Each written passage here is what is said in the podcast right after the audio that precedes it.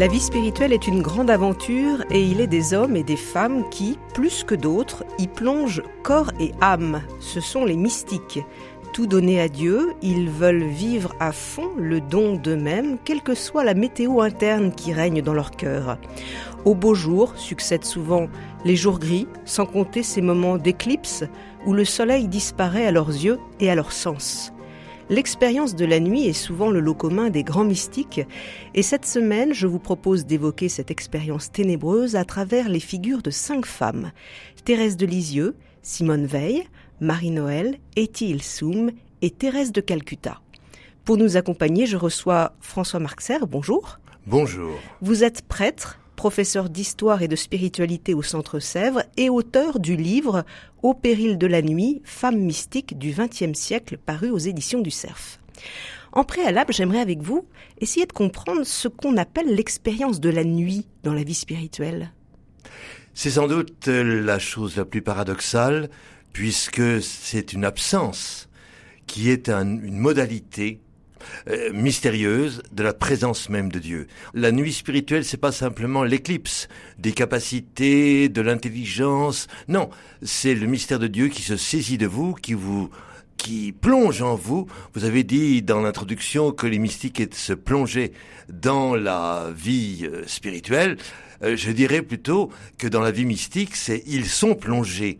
Et la nuit, à ce moment-là, c'est le visage inattendu, inquiétant, parfois du mystère de Dieu, du Dieu vivant, qui se présente à vous et s'impose. Euh, vous nous invitez à ne pas confondre la ténèbre et les ténèbres. Oui, c'est peut-être une facilité de vocabulaire que je me donne, euh, si vous voulez, de manière à bien distinguer ce qui est une épreuve destructrice, redoutable, de laquelle l'être sort difficilement. Ça, c'est les ténèbres? Ce sont les ténèbres, oui alors on ne va pas tout de suite les qualifier de diaboliques et de démoniaques, elles peuvent l'être éventuellement, mais enfin n'allons pas trop vite. Alors la ténèbre, au contraire, c'est le mystère de Dieu, tel que d'ailleurs euh, un père de l'Église, qui est un peu le fondateur de cette tradition, Denis l'Aéropagite, un moine syrien du VIe siècle, en aura établi en quelque sorte la presque la cartographie, ou du moins la, la définition. Alors vous avez mis en, scène dans ce livre huit parcours de, femmes, quatre religieuses et quatre laïques. Et pour ces entretiens, nous en avons retenu cinq. Nous allons commencer par Thérèse de Lisieux, carmélite. Elle découvre l'amour miséricordieux et ça change sa vie.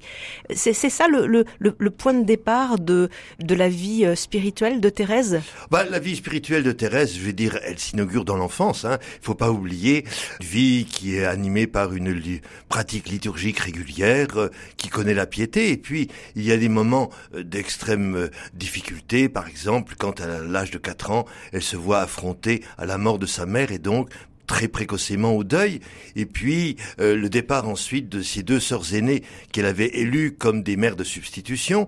Donc c'est un peu, non, c'est pas encore la ténèbre, ni même les ténèbres, mais enfin disons c'est le brouillard. Oui, mais hein. justement, elle découvre euh, l'amour de Dieu. Elle dit que euh, on a beaucoup mis l'accent sur le Dieu justicier et que oui, l'amour de Dieu c'est beaucoup plus tardif, c'est-à-dire que c'est vraiment le, le 9 juin 1895. C'est au moment de la fête de la Trinité qu'elle a vraiment cette révélation personnelle. Sa sœur, qui est le témoin le plus immédiat, le plus direct, et qui a parlé, sœur Geneviève, donc, parle pratiquement d'une illumination extatique. Hein. Et alors, il est exact que ce moment-là va lui permettre de retravailler, de revoir entièrement le début de l'autobiographie dans laquelle elle racontait ses précoces années d'enfance puis de jeunesse. Et ça va en quelque sorte être la boussole directrice de toute sa vie spirituelle même si à la fin elle n'aura comme seule ambition que de diffuser cette évidence de la miséricorde de Dieu et d'en être, avant même qu'elle soit déclarée docteur, elle va être l'enseignante. Elle va, par le biais de la correspondance essentiellement, mettre ses oui, ses correspondants, je pense surtout à ses deux frères prêtres qui sont euh, euh, l'abbé euh, l'abbé Bellière, oui, et puis le père Roulant, les mettre en quelque sorte au diapason de la miséricorde. Mais alors c'est quoi la miséricorde? C'est le mystère de Dieu. Voilà. Alors oui, il semble qu'il y a un antagonisme entre la justice et la miséricorde. Or, la trouvaille de Thérèse, l'évidence qui s'impose à elle, c'est que Dieu est juste en étant miséricordieux. C'est-à-dire que la miséricorde, c'est la justice de Dieu, je veux dire, dans ce qu'elle a de plus caractéristique, singulière. Nous, la justice, c'est en quelque sorte au mieux l'équité. Mais là, non. Pour Dieu, la justice, c'est la miséricorde. C'est pour ça qu'elle dit que tout le monde peut bénéficier de la miséricorde, euh, les bandits, ceux qui ne sont pas pour l'instant à la table euh, justement des, des oui, Alors ça vous fait allusion à l'autre table, la table de l'épreuve, où on mange ce pain redoutable justement de l'absence plongée que l'on est dans la ténèbre. Ça, c'est la, la Pâque 1896 elle en avait déjà eu le pressentiment lorsque, après cette nuit, mais nuit de lumière, comme elle le dit, où elle va sortir des langes de l'enfance, c'est-à-dire c'est à Noël 1886, peu après, elle va en quelque sorte s'assurer du salut d'un serial killer de l'époque, Pranzini, qui avait refusé en bon italien, je vais dire anticlérical qu'il pouvait être, tous les secours et de la religion. Et donc là, Thérèse se veut l'intercesseur auprès du Christ et elle obtient, je vais dire, résultat de ses démarches de, de piété obstinée, puisqu'elle lit dans la croix, en dépit de l'interdiction paternelle, que juste avant l'exécution, euh, Panzini a embrassé le crucifix. Trois fois de suite le crucifix, exactement.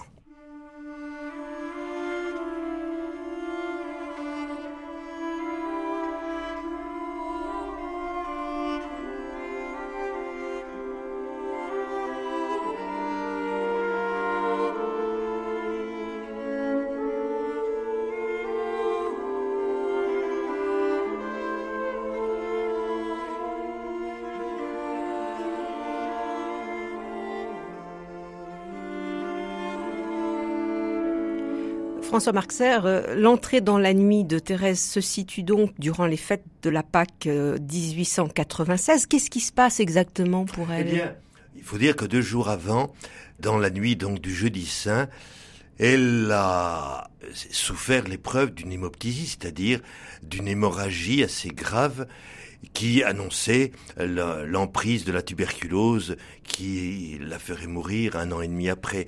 Alors, dans un premier temps, elle se réjouit puisqu'elle dit voilà l'époux qui vient me chercher. C'est donc euh, cette mort prématurée qui va être pour elle gage d'une sainteté réussie. Et très étonnamment, donc deux jours après, le jour de Pâques, qu'on pourrait estimer être devoir, être un jour de lumière, de majesté, de grandeur, de joie partagée, diffusée, rayonnante, voilà que au, soir, la ténèbre s'instaure et que tout ce qui était les lumineuses visions de la foi, en particulier d'un ciel réconfortant, disparaissent complètement. Mais ça veut dire quoi ça, dans une vie spirituelle, pour Thérèse? Eh bien, cela veut dire qu'elle est obligée de quitter le registre des représentations des représentations de la croyance, euh, du catéchisme, pourrait-on dire. Avec les images pieuses euh, de l'époque. Oui, oui bien, entendu, à laquelle elle tenait beaucoup. Et euh, en même temps, des représentations de Dieu.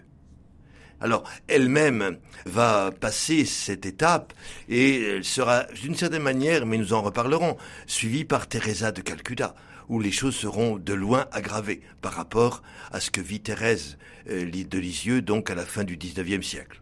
Et alors, dans sa nuit, elle dit justement qu'elle veut aimer. Alors, j'aimerais qu'on revienne là-dessus. pas exactement. Elle dit, elle dit, je chante ce que je veux croire.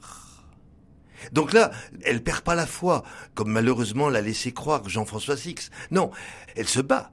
Elle se bat, c'est un combat, la foi, pour elle. Parce que de fait, elle ne peut plus l'étayer sur des représentations tout à fait rassurantes, consolantes. Donc là, il y a un effort de la volonté et d'une volonté qui, en quelque sorte, s'investit dans une dynamique de l'amour. Elle envisage même, toujours c'est dans ce fragment de son testament spirituel qu'elle adresse à sa prieure, elle envisage l'amour jusqu'à mourir d'amour. Voilà donc, en quelque sorte, ce serait ce qu'elle veut atteindre. L'aura-t-elle atteint? C'est une autre question.